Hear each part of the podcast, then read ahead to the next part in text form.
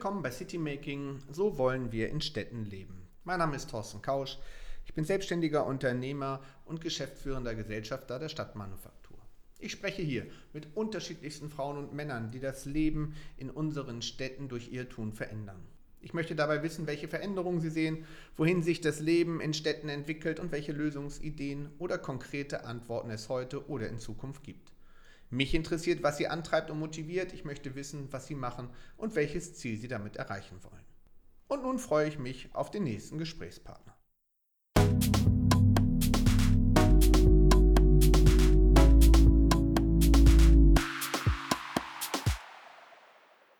Herzlich willkommen zur neuen Ausgabe des Podcasts City Making, so wollen wir in Zukunft in Städten leben.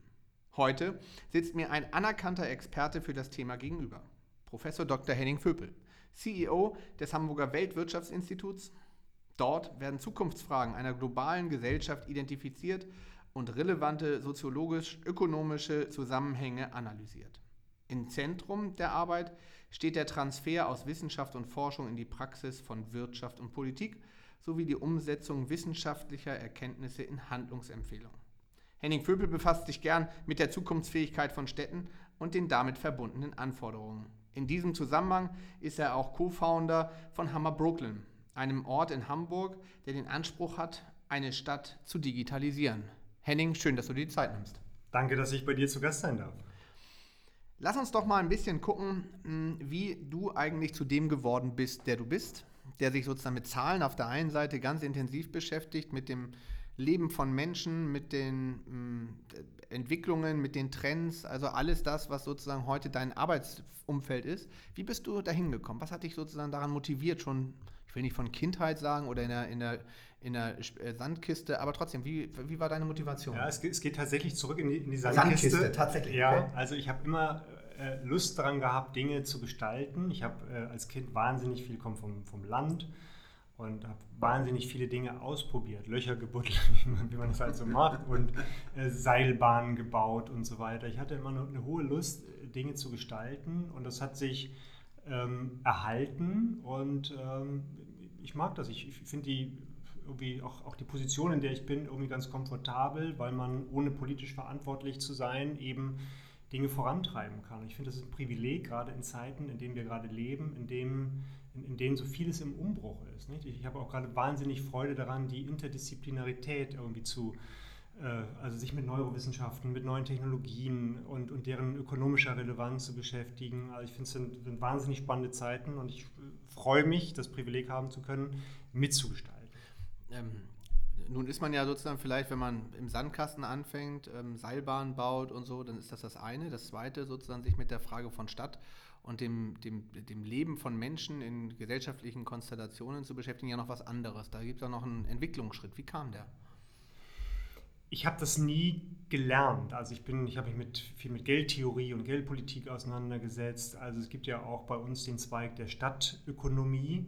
Das habe ich immer interessiert verfolgt, bin aber darin nicht wirklich ausgebildet. Aber es hat über die Zeit mich mehr und mehr fasziniert, wie Menschen auf auf engstem Raum miteinander leben. Ähm, und, und Stadtgesellschaften haben ja den enormen Vorteil, dass man durch eine Verdichtung von Aktivität produktiver wird. Das ist die, die Stadtidee mhm. ja auch, den Austausch von, von Menschen und von Ideen äh, zu befördern. Und gleichzeitig kennen wir alle die Probleme von Städten. Also dem Moment, wo wir eine Verdichtung haben, treten halt Kollateralschäden auf. Das ist Verkehr, äh, Überfüllungsphänomene, die Luft wird schlechter und so weiter. Und insofern ist die Stadt in einem permanenten Wandel. Sie muss ständig an, an, der, an der Spitze der Zeit, der Gesellschaft Probleme lösen. Es ist auch Indikat, die Stadtgesellschaft ist Indikator, ist gleichzeitig auch Katalysator für, für Probleme. Deshalb finde ich die, die Stadt als Idee, die es ja seit, seit vielen Jahrhunderten gibt, faszinierend, weil es ein Ort des Wandels ist. Und ich finde, Stadt ist nie fertig. Und ähm, das finde ich faszinierend. Also Fortschritt in, als, als Antrieb für Städte ist, finde ich, eine wahnsinnig faszinierende Idee. Antrieb für Städte ist auch ein Stichwort, um auch an der Stelle nochmal deine Perspektive auf äh, das hier ähm, begründete Hammer Brooklyn zu setzen. Da warst du ja maßgeblich daran beteiligt an der Idee. Magst du noch mal kurz skizzieren, erstens, was auch das wiederum im Kontext mit Stadt ähm, zu tun hat, was da der inhaltliche Impuls ist und zu guter Letzt natürlich auch, was dich in deiner eigenen Motivation dazu geführt hat, dieses Thema so intensiv voranzutreiben? Die Idee Ende 2015 war, äh, oder war eigentlich eine Beobachtung. Die Beobachtung nämlich, dass ganz viele schon wussten, dass Digitalisierung, Transformation ein wahnsinnig wichtiges Thema ist. Und die Beobachtung ist, dass viele aber nicht angefangen haben, Transformation anzugehen. Meinst du jetzt bei viele, meinst du viele Unternehmen, meinst du die Städte, meinst du, was ist für dich viele? Ja, also, also im Grunde aus allen, aus allen Bereichen mhm. in der Stadtgesellschaft. Die Politik, die Verwaltung, die Unternehmer, teils, weil sie nicht wussten, was sie erwartet, teils, weil sie einfach ihre komfortable Situation verteidigen mhm. wollten. Also die Verteidigung des Status quo ist ein, ein wahnsinnig wichtiges äh, Thema und Problem für Wandel. Und aber doch finde ich, haben viele, gerade aus der Unternehmerschaft, wir haben ja auch viele kleine und mittlere Unternehmen hier in der Stadt, ähm, die wussten schon, dass, dass es ein wichtiges Thema ist, dass man nicht zurück kann äh, in eine Zeit vor der Digitalisierung, dass die auch nicht vorbeigeht, ohne dass man irgendwie Schaden nimmt oder so oder sich, sich anpassen muss. Das, das wissen die alle, aber trotzdem war die Beobachtung, die können nicht loslegen und das war der Zeitpunkt, an dem wir gesagt haben, es, es braucht einen Ort, an dem wir die Prägung der Menschen überwinden müssen, um sie zu befähigen für den praktischen, den konkreten Wandel. Und ich finde, eine Stadt ist ja genau dieser Ort eigentlich im übergeordneten Sinne. Ähm, der Ort, der Menschen dazu befähigt, durch wahnsinnig viele Impulse zusammenzuarbeiten, kollaborativ unterwegs zu sein, das ist nicht gelernt, das ist eine, sehr starke Prägung und wir wollten einen, einen Ort schaffen, in dem wir systematisch die Menschen zusammenbringen und befähigen durch die Infrastruktur, durch den Ort, durch, den, durch die Kultur des Ortes, durch die Philosophie des Ortes, befähigen zu einer völlig neuen Form der Zusammenarbeit. Und ähm, wie kommt dann das Thema Transformation, wird ja immer mit Digitalisierung verbunden, ist ja an sich auch bei Hammer Brooklyn ein wichtiges Thema. Wie kam auch da für dich sozusagen in deiner Vita dieses Thema in das Thema Stadtökonomie, hast du selber gesagt, war nicht dein Schwerpunkt, aber Digitalisierung ohne Stadt ohne Digitalisierung ist ja heute kaum mehr denkbar. Also wie war sozusagen auch dein Zugang zum Thema Zahlen 1 und 0? Ja, wir haben, ähm, wir sind hier ja sozusagen sehr, sehr eng vernetzt mit der, mit der Stadt. Das Institut ist ähm, 1908 gegründet von Hamburger Kaufleuten. Ähm, und wir haben eigentlich immer äh, den, den Wandel der Stadt äh, auch, auch begleitet und deshalb entwickelt man natürlich auch eine Nähe zu dieser Stadt und man, man, man leidet, man freut sich mit der Stadt mit, man leidet mit dieser Stadt mit. Und ähm, die Beobachtung ist, dass Hamburg so, so viel Wohlstand hier auch ähm, geschaffen worden ist. Es ist doch so, dass Digitalisierung aus meiner, aus meiner Sicht jedenfalls die zweite ganz große technologische Revolution der Menschheitsgeschichte ist. Den ersten Übergang hatten wir von der Agrar- in die Industriegesellschaft und jetzt haben wir die, die Digitalökonomie, die digitale Transformation und es wird so viel, so viel an Geschäftsmodellen, die, die heute noch sehr gut laufen, innerhalb kürzester Zeit, vielleicht in, in einem Zeitraum von drei bis fünf Jahren, äh, vor große Herausforderungen stellen. Und es war so ein bisschen äh, die Sorge äh, um, um den Standort, die mich auch dazu bewogen hat, diesen Ort in Hamburg äh, mitzugestalten, der ein Katalysator, ein Nukleus ist für Veränderung. Und äh, Lust auf Veränderung zu machen, ist, glaube ich, äh, der, der Anfang von allem. Also am Anfang steht vielleicht das Wort, aber danach kommt sehr schnell die Tat. So. Und die, die müssen wir halt befördern. Dann lass uns doch ein bisschen über den Veränderungsdruck mal reden. Also über die Frage, du beschäftigst dich ja in vielerlei Hinsicht ähm, mit der Zukunft und mit den Herausforderungen von Städten. Ähm, du bist viel unterwegs, also nicht nur in Hamburg, sondern kennst viele verschiedene Modelle auch, weißt verschiedene Themen in verschiedenen Städten rund um den Globus. Ähm, was sind aus deiner Sicht die derzeit und in Zukunft relevanten Trends, die, die auf Städte ähm, greifen und die auch Städte auffordern, sich zu verändern? Es ist auf jeden Fall ein, ein Strukturwandel, der uns nicht nur in der Wirtschaft betrifft, sondern in der Art und Weise, wie wir als Gesellschaft äh, zusammenleben, auf engstem Raum. Jeder sieht, dass, ich sag mal, die Smartphone, äh, das Smartphone-Zeitalter uns, ohne dass wir das tagtäglich bewusst wahrnehmen, aber sowas von verändert hat. Menschliche Beziehungen, ähm, haben sich verändert. Äh, und wenn sich menschliche Beziehungen ändern, dann ändern sich natürlich auch Gesellschaften, gesellschaftliches Gefüge, Netzwerke. Alles reorganisiert sich.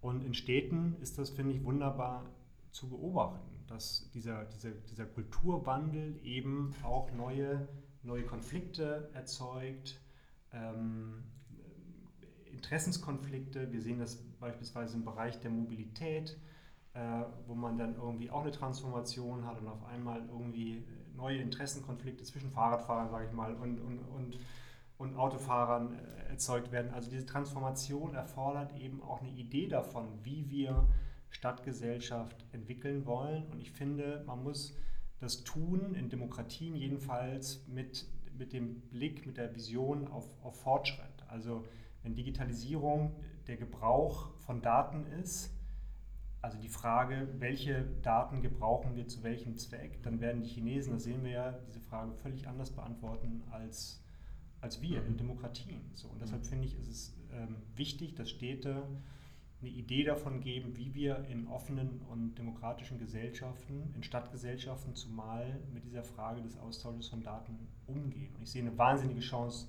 Fortschritt zu erzeugen, das Leben besser zu machen, äh, gesünder, äh, die Luft besser zu machen, leiser, die Stadt leiser zu machen, mehr Platz zu schaffen, mehr Zeit zu haben. Das sind wahnsinnige Möglichkeiten für die Stadt.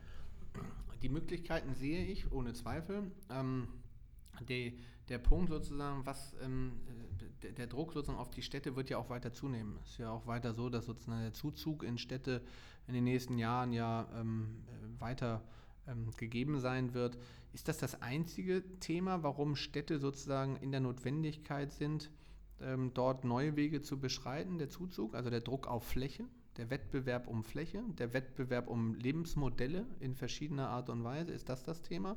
Oder ist es das Thema der ähm, dessen, dass natürlich unter dem global, globalen Trend der Konnektivität ähm, auch wiederum das in einer Stadt sich anders darlegt, als wenn man, wenn man das vielleicht auch in einer ländlichen Fläche sich angucken würde. Was ist da sozusagen der, der Fokus aus deiner Sicht, was sozusagen an Notwendigkeiten für Veränderungsprozesse in Trends wirkt?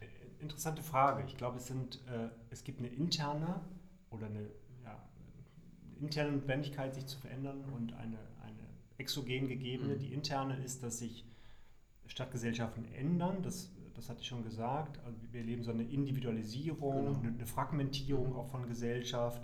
Ähm, der Nachbar eine Straße weiter, mit, das war derjenige, zu dem man enge Kontakte hat. Das ist heute nicht mehr so, sondern ähm, es ist sehr viel anonymer geworden. Und ähm, das stellt, glaube ich, neue Anforderungen an die Definition, äh, was, was hält uns mhm. in der Stadt eigentlich, eigentlich zusammen. Es gibt diesen, diesen Trend der der Identity Politics, also die Vorstellung, Politik muss sozusagen äh, ermöglichen, dass, dass Leute ihre Identität äh, ausleben äh, können. Das bedeutet in der Konsequenz aber, dass eine Gesellschaft zerfällt in Hunderte, in Tausende also Individuen. Individuen. Mhm. Genau. Und das ist, glaube ich, nicht gut, mhm. sondern wir brauchen etwas, was uns als Stadt ähm, eine Identität äh, für die Stadt, das ist ja auch, auch dein Thema.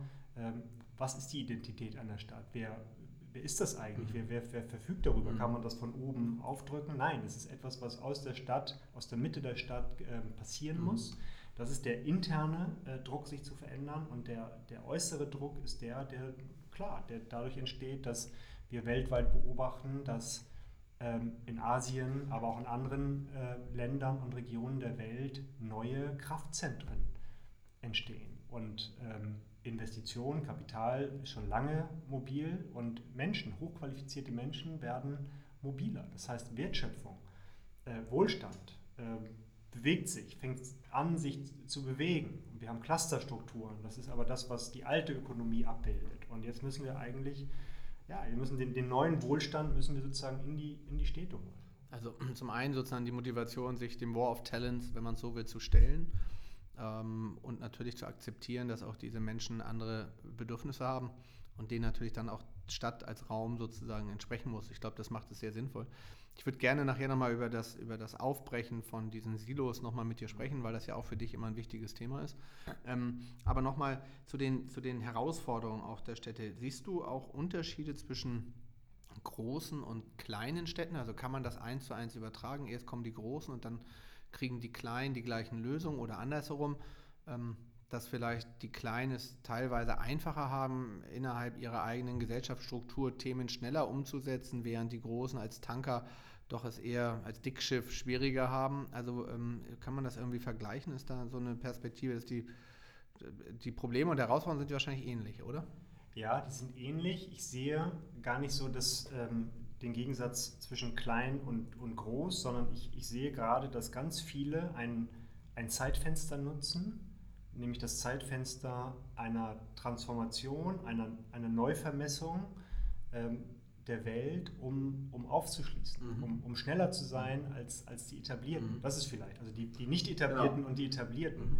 Ähm, Estland, ein, ein häufig genanntes Beispiel und bewundertes Beispiel dafür, wie man aus dem Stand quasi ähm, einen unglaublich faszinierenden, dynamischen Prozess äh, lostreten kann. Und auch in Afrika sehen wir die Überwindung oder ich sag mal, die lassen so einen, diesen, diese Periode, in der wir sozusagen Straßen und ähm, Infrastruktur bauen mussten, die überspringen einen Entwicklungsschritt, den wir als Industriegesellschaft noch machen mussten und die holen auf. Also mhm. ich sehe ein Zeitfenster, wo die, die Vergangenheit, die Pfadabhängigkeit eine geringere Rolle spielt und es ist einfach eine Zeit, in der man aufholen kann. Und das ist, das sehen wir, dass das, klein, das kleinere oder weniger etablierte mhm. aufholen können. Und klar, in bislang erfolgreichen ähm, Städten gibt es eben auch ganz viele Leute, die ihren Status quo äh, verteidigen. Mhm. Es gibt ein ökonomisches Interesse am Status quo und das, das ähm, macht sie sehr lahm und träge. Macht lahm und träge, mhm. ganz genau. Insofern glaube ich tatsächlich, die, die weniger etablierten, und das sind vielleicht auch die kleineren, ähm, können schneller sein. Mhm. Welche, du sprachst schon über das Thema ähm, ähm, Identifikation. Da würde ich gerne nochmal auch aus deiner Perspektive sozusagen als Wissenschaftler und als ähm, jemand, der sich damit auseinandersetzt, nochmal einen kurzen Fokus drauf werfen. Die Identifikation von Räumen, ähm, äh, die Identifikation von Quartieren, die Identifikation innerhalb einer Stadt ähm, ist natürlich ein Thema, was immer mehr an Bedeutung aus meiner Sicht gewinnt. Das geht dann bis hin zur Identifikation jedes Einzelnen, ähm, wo man sagt, man muss jedem es ermöglichen. Da hast du deine kritischen, aus meiner Sicht berechtigten Hinweise gegeben. Aber nichtsdestotrotz, woher kommt es, dass diese Regionalität, diese Quartierskomponente so viel, so stark gerade wieder wird in der Wahrnehmung? Liegt das daran, dass es global viel zu unübersichtlich ist? Liegt es daran, dass man irgendwo seine Sicherheit im verloren hat und die Sicherheit jetzt im ganz regionalen Kontext sucht? Was ist das an der Stelle? Weil Sicherheit jetzt mal bezogen auf die westliche Welt ist ja ein doch sehr hohes Gut. Das ist eine interessante Beobachtung, die sich tatsächlich äh, wiederfindet, ähm, dass Nationalstaaten, auch wenn sie gerade sozusagen den gegenteiligen Reflex zeigen, vermutlich perspektivisch, und ich denke jetzt in, eher in, in Dekaden, in Dekaden als in, als in Jahren an Bedeutung verlieren werden. Es gibt äh, globale Probleme und es gibt regionale, vielleicht sogar lokale Betroffenheit.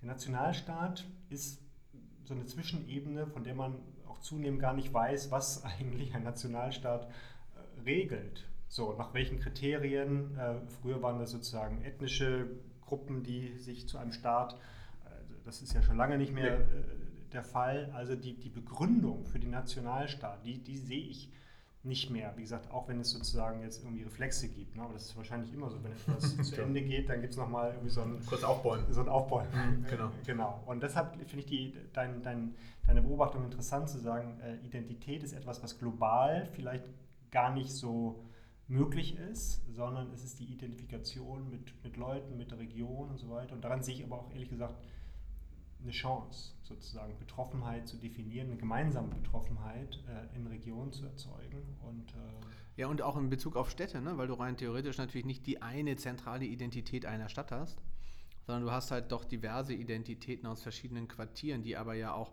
ähm, ein, äh, für jedermann ein Leben in einer Stadt möglich machen. Weil sozusagen der eine sucht sich mehr die Identität A, der andere mehr eine Identität B, aber beides kannst du rein theoretisch auch in einer Stadt finden. Und dann wird es wahrscheinlich eine verbindende Komponente geben zwischen all dem, was sozusagen die DNA der Stadt anbetrifft. Aber ich glaube halt auch, dass diese Fragestellung von ähm, der, der Identität, ähm, die dann auch ähm, nicht umsonst solche Themen wie Nachbarschafts.de oder Quartiersmanagement oder auch Projektentwicklungsgesellschaften, die immer stärker auch dahin gehen und sich darüber Gedanken machen, welchen Beitrag können wir eigentlich zur Entwicklung des Quartiers leisten, welchen Beitrag können wir zur Entwicklung mittlerer und größerer Städte leisten. Also die gucken sozusagen sehr bewusst auch schon darauf, da eine Verbindung ähm, zu, zu, zur Stärke und zur, Identif zur Identität auch herzustellen. Insofern glaube ich, ist das ein Trend, der da weiter Raum nehmen wird. Absolut. Und, und weil du gerade sagtest DNA, das ist, äh, glaube ich, interessant, was ich auch in, in, vielen Studien wiederfinde. Es gibt ein interessantes Beispiel. Ähm, eine Stadt in, in Ungarn, ein, eine grenznahe Stadt in Ungarn, die nach dem Fallen des Eisernen Vorhangs dann wieder sozusagen frei, freier war und, und wirtschaftliche Aktivität wieder freier entfalten konnte, ähm, die hat sich besser entwickelt als ein auf der österreichischen Seite liegende mhm. Region und ähm, die, die konnte sozusagen anknüpfen an, die war immer dafür bekannt, dass Unternehmertum sehr stark war in dieser Region und die konnte obwohl es völlig andere Menschen waren, konnte die anknüpfen an diese DNA. DNA. Ähm, das heißt, irgendwie scheint es doch zu, so zu sein, dass sich eine Mentalität mhm. irgendwie ähm, übertragen hat und die, die konnten mühelos quasi ähm, anknüpfen und haben gesagt, jetzt sind, ist mein Umfeld wieder ein anderes und dann gab es sofort unternehmerische und wirtschaftliche Aktivität. Mhm. Und deshalb gefällt mir der, der Gedanke, dass, dass es diese DNA tatsächlich gibt, die unsichtbar die Menschen doch irgendwie mhm. zusammenbindet. Genau. Neulich hat mal jemand gesagt von, von der Harvard University, glaube ich, ähm, eine Historikerin, die hat gesagt, es ist unmöglich, ähm, Geschichte abzustreifen. Wir tragen das immer mit uns, mit uns mhm. rum. So. Und das müssen wir auch nicht, nicht verteufeln, sondern das ist auch eine, auch eine Chance sozusagen. Ne? Zu wissen, woher man kommt, äh, ist ja immer gut, wenn man. Äh, Wissen wir, wo man hin wo will. Man, genau. ja, genau. Ja, ich glaube, das ist tatsächlich so. Ne? Ähm, man muss immer sich nur dessen bewusst sein. Und manchmal wird ja auch jetzt mal in meinem Umfeld häufig die, der Fehler gemacht, versuchen eine künstliche DNA aufzubauen oder eine wie auch immer geartete, nicht, nicht ähm, eigenständig entstandene DNA, sondern die dann sehr stark bottom, äh, Top-Down-Ansatz entwickelt und die ist an sich in den meisten Fällen tatsächlich zum Scheitern verurteilt. Das ist äh, auch erkennbar. Ja, es, es, fehlt die Authentizität dafür. Genau. Ne? Und die, die, ist wichtig, wenn, das merkt man ja bei Menschen, äh, die überzeugen eigentlich. Die, die, die, die, vorgeben, etwas zu sein, was sie aber nicht, nicht ausfüllen können. Ne? Ähm, wenn wir jetzt sozusagen auch nochmal auf das Thema ähm, Lebensqualität gucken, ähm, das ist ja auch ein Thema, was immer mehr sozusagen, man, es gibt ja unzählige Studien, die sich alle mit der Frage beschäftigen, äh, was sind die lebenswertesten Städte, was sind daraus äh, Ableitungen für die Zukunftsfähigkeit der Städte und so. Was macht, äh, warum kriegt diese Lebensqualität so eine wichtige Komponente? Liegt das daran, weil Arbeiten und Leben verwischen oder was ist da der Hintergrund, warum auch die Talents of War, über die wir gerade schon gesprochen haben, oder genau das War of Talents, ähm, warum da sozusagen der Ansatzpunkt eher auch immer wieder der Fokus auf die Etablierung und Verbesserung der Lebensqualität ist. Ich glaube, es hat was mit Bedürfnissen zu tun und Präferenzen. Und es gibt ja die berühmte Maslow'sche Bedürfnispyramide. Und ich glaube, dass man am Ende immer materiellen Wohlstand übersetzt in eine höhere Qualität des analogen Lebens. Und deshalb bin ich auch nicht pessimistisch, wenn es darum geht, ähm, die, in der digitalen Zukunft die Frage, werden wir regiert und äh, beeinflusst von, von künstlicher Intelligenz und so weiter. Ich, ich glaube, der, ähm, der Wunsch, das analoge Leben besser zu machen, das haben wir immer gemacht, über die Jahrhunderte. Mhm. Wir haben immer ähm, der Austausch mit Menschen, äh, das Gespräch, ähm, die Familie und so weiter, die Freunde, das war immer ganz, ganz entscheidend, ähm, darin einen Fortschritt zu erzielen. Und ich glaube, dass der Mensch gesellig bleibt, hoffentlich, auch wenn die Vereinzelung sozusagen durch Smartphone-Nutzung zugenommen hat. Also wir sehen ja, dass auch, auch Synapsen sich schon äh, anfangen zu verändern und so weiter. Das ist schon, schon interessant. Äh, aber ich glaube daran, dass am Ende Lebensqualität das ist, wonach Menschen trachten und ähm, ja, auch wenn das gerade so ein bisschen zur Disposition steht. Ne? Social Media schlägt das Keile genau. in die Gesellschaft, äh, führt es zur Fragmentierung. Mhm. Aber ich glaube, am Ende ist die, die, der Wille, das eigene Leben besser zu gestalten, auch in der Gemeinschaft äh, das Leben besser zu gestalten, dass der sehr stark ist. Ihr bringt ja selber regelmäßig einen, einen Zukunftsatlas sozusagen. Ihr macht ja eine Analyse für die Städte in Verbindung mit der Bärenbergbank. Ähm, was untersucht ihr da konkret? Also wo legt ihr den Fokus darauf, wenn es um die Zukunftsfähigkeit von Städten geht? Das ist, das ist ja auch immer die Lebensqualität, die im Kern steht, aber die ist ja sehr unterschiedlich interpretierbar. Ja, also Infrastruktur untersuchen wir, wirtschaftliche Dynamik. Ähm, also wenn wir über Infrastruktur reden, reden wir nicht nur über Verkehrsinfrastruktur, Erreichbarkeit, sondern wir reden tatsächlich auch über ich sag mal, soziale Infrastruktur, die Ärztedichte und so weiter. Und da gab es jetzt ja auch neulich gerade ähm, ähm, eine Studie, die, die Aufsehen erregt hat, ähm, die sozusagen den Niedergang von, von Regionen und Städten sich mal angeschaut hat. Also die Wirtschaftskraft geht runter, die Finanzkraft geht runter, äh, weniger Investitionen werden getätigt, ähm, das Schwimmbad macht zu, die Ärzte gehen weg.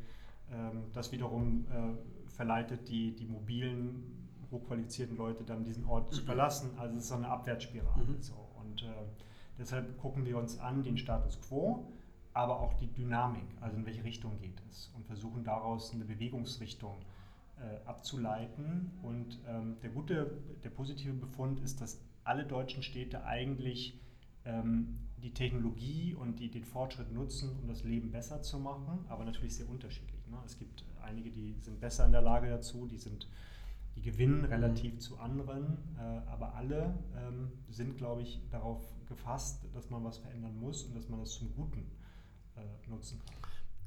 Das finde ich ja den, den wichtigen Teil sozusagen, wenn wir mal darauf gucken, weil das ja auch eines deiner Steckenpferde ist, das Thema Digitalisierung in dem Kontext sich anzugucken. Ähm, welche Bedeutung hat sozusagen Digitalisierung in Verbindung mit der Lebensqualität in Städten? Welche, ähm, ja, welche Relevanz? Also in der Ökonomie sagen wir immer, äh, Städte sind sozusagen, haben Agglomerations Vorteile, so nennen wir das, also Vorteile der Verdichtung. Und es gibt dann notwendig auch Agglomerationsnachteile, also Staus, worüber mhm. wir gesprochen haben.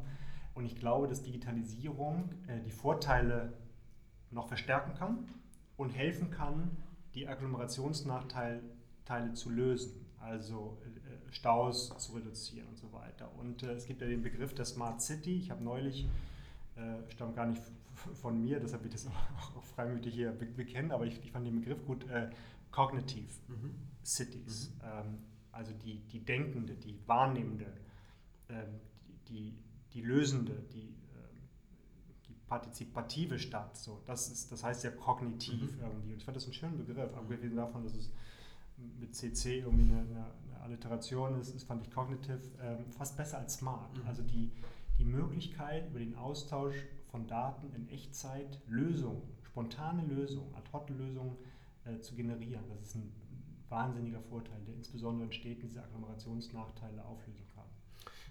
Ich finde, also das glaube ich. Ähm, mein Eindruck ist, dass tatsächlich häufig, und das finde ich, man würde mich mal deine Perspektive darauf interessieren, häufig sozusagen die Technik manchmal im Vordergrund steht. Also ähm, zu wenig aus meiner Sicht aus den Bedürfnislagen der Bevölkerung geguckt wird, was ich allerdings dann auch für einen, für für einen gefährlichen Entwicklungsschritt halte, weil das natürlich unterm Strich auch dazu führt, dass die Akzeptanz all dessen, was man auch anstatt tut, äh, vielleicht ähm, mit dem Thema Digitalisierung verbunden, aber nicht mittel, unmittelbar ähm, dazu beiträgt, dass die Akzeptanz steigt, weil sie ja nicht erlebbar ist.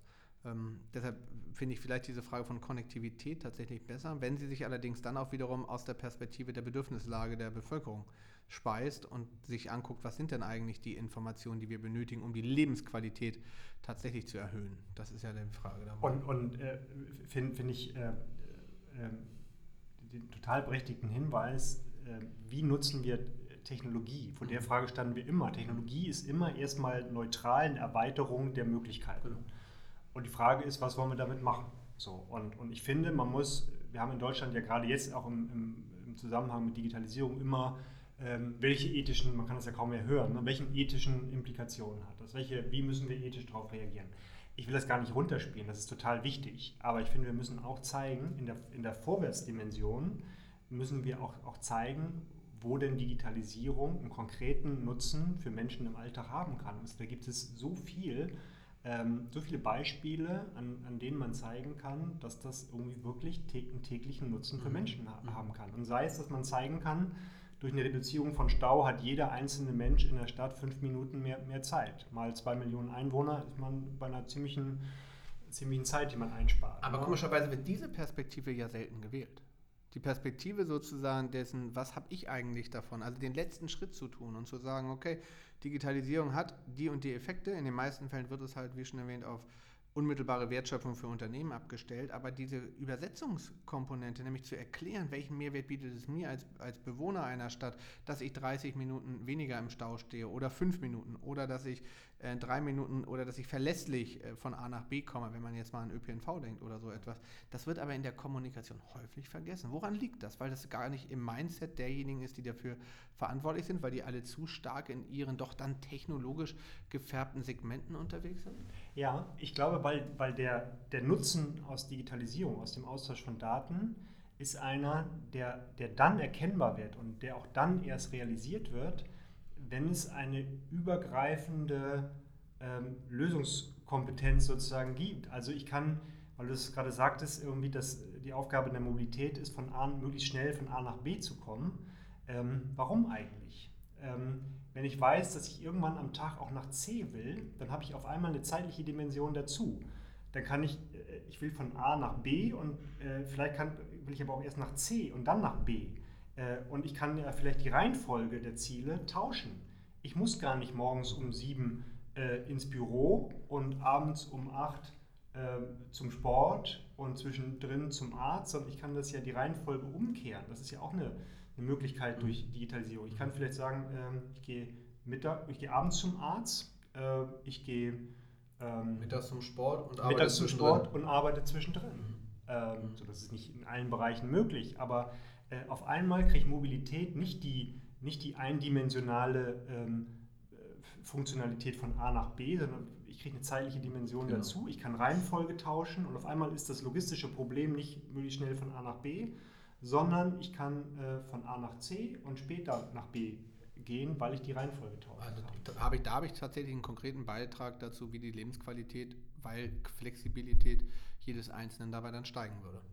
Genau, Genau, also ich, das ist genau die, die ja, genau. Äh, äh, so kann ich eben, und, und ich habe jetzt neulich einen Fall gehört, wo, wo war denn das? Da hat jemand gesagt, wir machen jetzt das Kundenzentrum ähm, von sechs bis acht abends auf. Äh, weil die, weil die festgestellt haben, tagsüber kommt keiner. Kommt keiner. Der Bedarf so. ist abends. Ja, ja. Oder und, und die, die, die, die Angestellten haben gesagt, ja, machen wir. Wir, äh, wir reduzieren die Arbeitszeit von, acht Stunden auf zwei und ähm, ähm, sind aber effektiver, mhm. weil in den zwei Stunden mehr Leute mhm. kommen als in den acht mhm. Stunden des ganzen mhm. Tages. So auf einmal wird man produktiver, man arbeitet aber weniger. Mhm. Und das ist, das ist faszinierend. Man, mhm. man arbeitet weniger, wird produktiver, man hat mehr Zeit.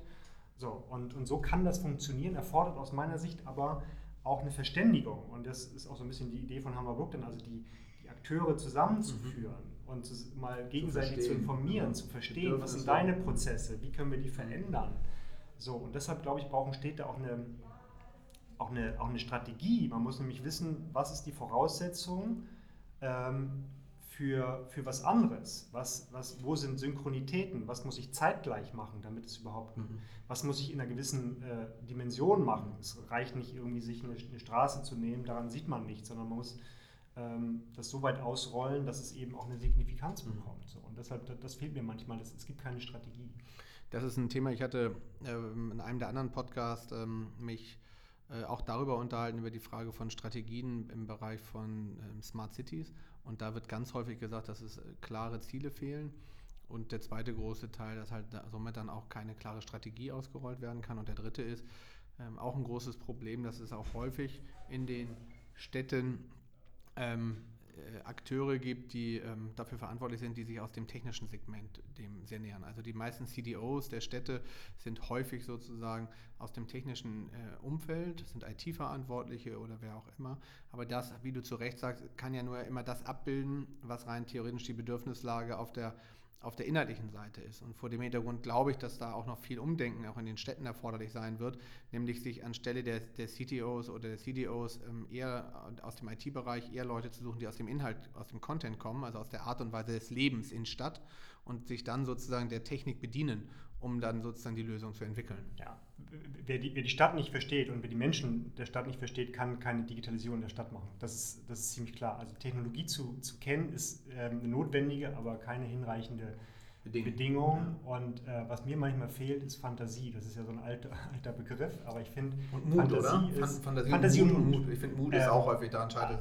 Absolut. Aber ja. ich finde Fantasie ist also die ähm, Fantasie begünstigt Mut, weil wenn man eine Vorstellungskraft entwickelt, wie es sein könnte, wenn man plötzlich ein Bild davon von, von Stadtleben hat, ähm, dann braucht es auch gar nicht mehr so viel Mut. Ja, das stimmt. Äh, ne? Dann ergibt sich manchmal eins das andere, ne? Ja, genau. Das stimmt, das stimmt. Wenn, man, wenn man sagt, so könnte das funktionieren. Mhm. Und dann ist es gar kein mutiger Schritt mehr, sondern es ist ganz, ganz, mhm. ganz rationaler und offen, offensichtlicher Schritt. Lass uns noch einmal zurückkommen, das würde ich nämlich gerne noch mal mit dir diskutieren, weil du ja auch jemand bist, der sich in den, ähm, in den gesellschaftlichen Themen sehr stark auch auskennt. Mir ist eine Sache aufgefallen, dass ja tatsächlich auch Digitalisierung in Städten zu einer neuen, neuen Art von ähm, Hierarchisierung von Städten führt. Also äh, frei nach dem Motto im Kernkern einer Stadt ähm, gibt es alle technischen Implikationen und da wird jegliche Form von Digitalisierung möglich sein. Also das finde ich, kann man wunderbar im Mobilitätsbereich festmachen. Da hast du jegliche Form von Carsharing, E-Scootern, Rollern, ÖPNV, was immer du willst. Je mehr du dich aber in die Peripherie bewegst, enden die einzelnen Stadtgebiete. Was hat das zur Konsequenz, wenn sozusagen eine, eine, eine Stadtfläche in Gänze schon an solcher Art und Weise defragmentiert wird? Ähm, was heißt das für, für den Druck auf Fläche? Das hat ja zur Konsequenz, dass rein theoretisch alle Menschen immer mehr in diese urbanen Gegenden ziehen wollen, weil sie faktisch von diesen Mehrwerten partizipieren wollen. Es führt aber dazu, dass der Druck auf Fläche an den Stellen noch höher wird, während sozusagen die dann doch vermeintlich abgeschnittenen ähm, sich langsamer entwickeln werden. Was hat das zur Konsequenz für die Entwicklung von Stadt, aber auch für die Entwicklung der Stadtgesellschaft? Ganz spannende Frage. Ganz spannende Frage. Und das ist, glaube ich, tatsächlich auch eine, eine sozialpolitische, äh, regionalwirtschaftliche Frage. Wie, wie, kriegen wir das hin? Das glaube ich nämlich auch, dass die, dass die Konnektivität in Städten eine ganz andere sein wird und ganz andere sein kann als in der Fläche. Ich meine, das sehen wir ja schon heute mit, mit Umwelt- äh, und, und, und, klimapolitischen äh, Vorschlägen. Ähm, den Leuten auf dem Land zu sagen, schaff mal dein Auto ab, ist natürlich ein Irrsinn, wenn man nicht gleichzeitig den, den ÖPNV, äh, wenn der Bus einmal am Tag fährt, kann man den Leuten nicht sagen, schaff das Auto ab. Oder wir machen Benzin so teuer, dass, die, äh, dass sie, weiß ich nicht, deutlich mehr für, für Mobilität ausgeben müssen. Das sind Fragen, die aus meiner Sicht ungelöst sind, die vielleicht tatsächlich ähm, den Zuzug zu Städten äh, erhöhen werden aus einem ganz anderen Grund, nämlich wie, wie du sagst, an, an, an Fortschritt mhm. zu partizipieren. Mhm. Bislang ist, finde ich, der Zuzug in Städte dadurch erklärbar, dass die Leute einfach die, ähm, die, die globalen Netzwerke haben wollen. Die sind natürlich produktiver. Das, das merken wir alle. In einer Stadt wie Hamburg trifft man Leute, die man auf dem Land nicht trifft. Also man selbst wird, wird ähm, produktiver, mhm. dadurch, dass man hier andere Leute trifft, die Zugang zu globalen Ideen mhm. und Netzwerken mhm. liefern. Und so glaube ich, dass eben bei, bei technischen Systemen auch. Ähm, vielleicht besteht aber auch eine Chance darin, dass man das Umfeld ähm, einer Stadt, die Peripherie besser anbinden kann. Äh, und dann könnte man dieses Überfüllungs-, dieses Congestion-Problem ähm, der Innenstadt vielleicht äh, auch, auch, ein, auch, ein, Stück weit lösen, dass der Kern Entlastung findet durch, durch Peripherie, die besser angebunden ist. Aber das heißt an der Stelle, dass es ja, ähm, man sich nicht darauf nur verlassen kann, und das ist ja ganz häufig so, dass ähm, Städte sich darauf verlassen, zur Verbesserung der Lebensqualität zum Großteil erstmal der Privatwirtschaft den Vortritt zu lassen, weil sie sagen, das sollen die doch erstmal selber machen. Ja, frei nach dem Motto, wenn der Markt da ist, werden sie es schon schaffen. In so einem konkreten Fall wird das ja nie die Rolle sein, weil äh, ich sage mal, ähm, spätestens da, wo es für einen äh, Mobilitätsanbieter äh, kein wirtschaftliches Modell mehr gibt, wird er ja keine Dienste anbieten. Also wird es dann ja wieder zu einer Planungsrolle auch der Stadt kommen und der Frage der Verantwortung der ähm, Führung von von Strukturen, ähm, Lösungen, individuelle Lösungen für verschiedene Quartiere oder Stadtteile zu schaffen. Ja, ich, ich glaube, dass es zwingend eine, eine Zusammenarbeit braucht zwischen öffentlichen und privaten Akteuren. Wir, haben, wir wissen aus, aus ähm, Beobachtungen, aus, aus Langfriststudien, dass ähm, eine Marktwirtschaft ähm, wunderbar funktioniert, effizient ist, äh, unter, ich sag mal, relativ stabilen Rahmenbedingungen. Mhm wenn wir aber große Transformationsprozesse erleben, braucht es immer das Zusammenspiel zwischen öffentlichen und privaten Akteuren. Und so sehe ich das auch hier. Also wir brauchen, es gibt eine Infrastrukturaufgabe, es gibt öffentliche Güter, die muss, da kann sich auch die, die Stadt nicht rausziehen. Das sehen wir jetzt in der Bereitstellung von, von Verkehrsinfrastruktur. Wir können, wir können klimapolitisch äh, nicht agieren, wenn wir nicht von Seiten des Staates ähm, investieren in Infrastruktur. Ich, ich meine zu sagen, wir verbieten in, äh, die, die, die, die, Inlandsflüge und gleichzeitig haben wir eine, eine Bahninfrastruktur, die irgendwie, ja, also... Der Eindruck hat, sie würde es nicht schaffen, das aufzufangen. Warum ist man ja, positiv formulieren? Die würde es im Moment nicht auffangen. Genau. genau. Wenn sie es auffangen könnte, hätten wir vorher eine Substitutionsmöglichkeiten geschaffen und die Leute würden vielleicht, einige würden murren, andere würden sagen, geht doch. So, also man kann, und das, wenn, man das, wenn man die Substitutionsmöglichkeiten nicht schafft, resultiert das in Verboten. Äh, und Verbote sind natürlich für Ökonomen immer ein Graus, weil es, weil es keine, äh, keine andere Lösung äh, ermöglicht. Mhm. Ähm, warum gibt es oder gibt es Städte, ich bin da ehrlich gesagt bei meiner Recherche nicht fündig geworden, wo es eine Art von Infrastrukturgesellschaft gibt, die sich wirklich um nichts anderes kümmert, als sich mit der Frage zu beschäftigen, und zwar sektorenübergreifend, also ähm, ähm, von Mobilität bis hin zu digitaler Infrastruktur, bis hin zu Straßenbau und so, die wirklich alles miteinander verknüpft? Oder sind das wieder so Großunternehmen, die nachher ähm, wieder an Effektivität verlieren? Aber um mal bei, bei deiner These zu bleiben, spätestens durch Digitalisierung werden ja die Silos aufgebrochen. Und das ist ja so ein schönes Beispiel, wenn du wieder nur, der eine baut eine Straße, der zweite baut irgendwie äh, eine, eine G5-Leitung, der dritte irgendwie vergibt, äh, keine Ahnung, ähm, äh, WLAN am, an, an einem Marktplatz oder so ähm, das funktioniert ja nicht, wenn wir in den Silos bleiben. Wie kriegt man das aufgebrochen aus deiner Sicht? Ist eine Mentalitätsfrage. Prägungen sind, sind Silo-Prägungen. Nicht? Industrialisierung war sozusagen eine Vertikalisierung der Gesellschaft. Ähm, wir alle machen 50 Jahre das, das Gleiche, sind hochspezialisiert äh, und haben ehrlich gesagt vom Rest keine Ahnung. Wir sind, wir sind ganz toll darin, äh, ganz wenige Dinge zu tun und sind furchtbar schlecht darin, äh, den ganzen Rest zu tun. Und das hat uns so ein bisschen verbaut, das systemische Denken mhm. in Zusammenhängen, in Voraussetzungen, in Konsequenzen zu denken. Und ich glaube, das müssen wir. Aber wenn wir, als, wenn wir Stadt als System und Transformation als, als ähm, Systemfrage äh, verstehen, müssen wir lernen, wie, wie die Dinge ineinander greifen. Und ähm, das wundert mich manchmal, wie man Mobilitätskonzepte so partiell äh, begreifen kann. Also Mobilität macht nur dann Sinn, wenn ich weiß, was im Bereich der Gesundheitsversorgung möglich ist und passiert. Dass nämlich ganz viel vielleicht zu Hause, ähm, ähm, ambulant oder, oder, oder auch, wie sagt man, also dass man irgendwie über eine, eine Watch irgendwie äh, ganz viel schon Daten einfach ins Krankenhaus überspielt. Mhm. Ähm, Flexibilität am Arbeitsplatz. Ähm, auf einmal äh, resynchronisiert sich ähm, eine Stadt, die Abläufe. Und das, darin liegen die Potenziale, Zeit und Raum zu sparen. Und deshalb geht es nur sozusagen, indem man tatsächlich äh, Systemaggregatoren hat, die die Dinge zusammenführen. Aber das ist ja immer dein Thema gewesen, dass du gesagt hast, sozusagen ähm, die, die Cluster, die in Hamburg, aber auch in vielen anderen Standorten ja gebildet wurden, also der Zusammenschluss von meistens Wissenschaft, Privatwirtschaft und öffentlicher Hand, um äh, in einem Themensegment äh, wieder engere Konnektivität zu schaffen und daraus ähm, neue Projekte zu generieren und neue Ideen zu entwickeln, der sei vorbei. Mhm. Ähm, und es müsste an sich mehr auf einer horizontalen Ebene darum gehen, sozusagen Themen zusammenzudenken. Mhm. Auch an der Stelle, erstens, dafür ähm, habe ich immer verstanden, wäre auch Hammer Brooklyn ein solcher Ort, der genau das für sich beanspruchen würde. Wie macht ihr das konkret? Mhm. Und die zweite Fragestellung, warum bist du davon so überzeugt, dass diese, diese branchenspezifischen Silos und ähm, an sich vorbei sind und welche Rolle spielt dabei das Thema Digitalisierung? Hm.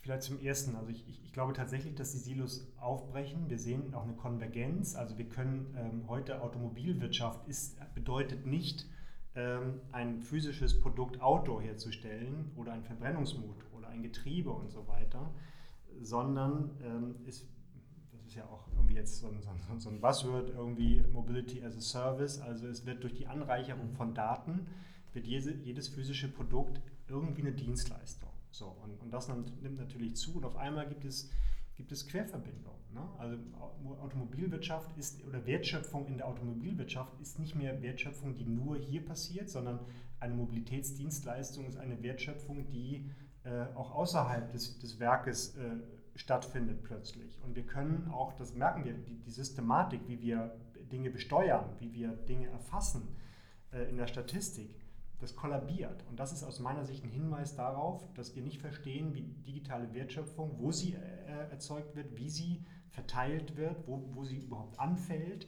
Ähm, und deshalb rede ich manchmal auch von Diagonalisierung, das ist sozusagen die Auflösung mhm. äh, von, von vertikalen Strukturen. Zu Hammer Brooklyn. Ich glaube, dass genau diese Auflösung der, der vertikalen Strukturen äh, notwendig ist und ein Problem ist, weil es, wie gesagt, diese Prägung ähm, diese kulturelle Prägung, äh, diese, diese hochspezialisierten Tätigkeiten. Wir haben verlernt, unser Wissen mitzuteilen. Also man sagt immer, ja, ihr, ihr, sprecht eine eigene Sprache oder das ist eine andere Branche, das verstehe ich nicht.